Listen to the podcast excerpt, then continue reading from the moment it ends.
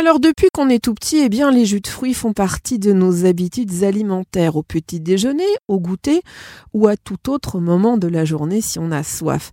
Mais nous avons sûrement des idées reçues à leur sujet. Anne-Laure Possard, diététicienne nutritionniste. Bonjour Anne-Laure. Bonjour Céline. Alors, quelles sont les principales différences entre un jus de fruits du commerce et un jus de fruits fait maison? Le jus de fruits du commerce a subi de nombreuses transformations pour devenir un jus. Il est dépourvu de fibres. Suivant les appellations, il peut y avoir un ajout d'arôme, de sucre et des vitamines de synthèse. Dans le jus de fruits frais maison, il n'y a qu'une seule étape. On va juste presser les fruits, ce qui va permettre de garder quelques vitamines. Mais on a aussi perdu les fibres, sauf si on fait un smoothie.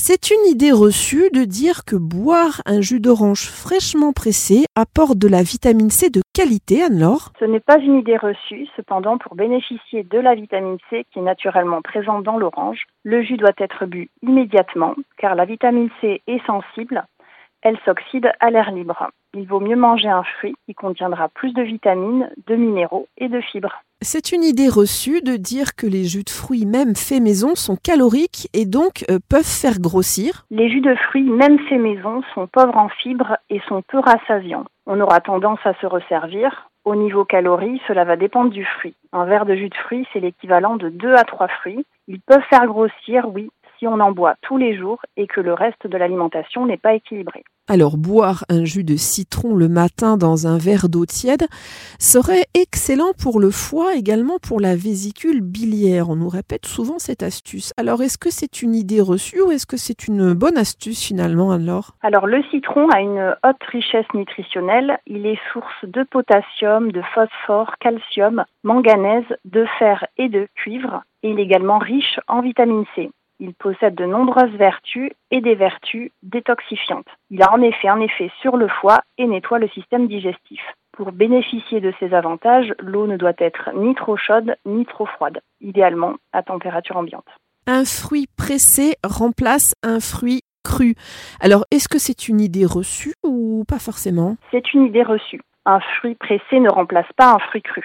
Dans le fruit pressé, on récupère le jus d'un fruit, c'est-à-dire qu'on récupère le sucre du fruit. Au départ, c'est déjà un produit sucré, donc on perd l'intérêt nutritionnel.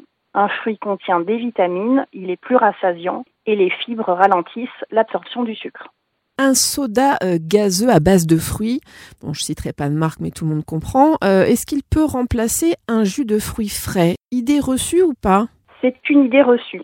Un soda gazeux à base de fruits est une boisson très transformée. Il n'y a aucun intérêt nutritionnel, on y a ajouté du sucre, des édulcorants et des additifs. Et c'est dépourvu de vitamines, de fibres et de minéraux. Alors si vous êtes très amateur de jus de fruits mais que vous avez la flemme d'en préparer comme c'est souvent le cas, eh bien optez plutôt pour un jus bio en bouteille de verre. Certains magasins proposent des cocktails de raisins blancs, bananes, abricots et pêches qui sont absolument délicieux. Et pensez à mettre la bouteille à l'abri de la lumière et de la chaleur et puis consommez-la rapidement après son ouverture, c'est important. Et si vous préférez presser votre jus vous-même, eh bien buvez-le immédiatement après l'avoir préparé, car on l'a vu, la vitamine C est très sensible à l'air et à la lumière, et elle n'est active que quelques minutes. Pensez-y. Anne-Laure Possard, merci beaucoup. Merci Céline. Et je rappelle que vous êtes euh, diététicienne, nutritionniste à Paris, dans le 13e arrondissement. Et pour avoir plus d'infos, c'est sur diététicienne-nutritionniste-paris.net.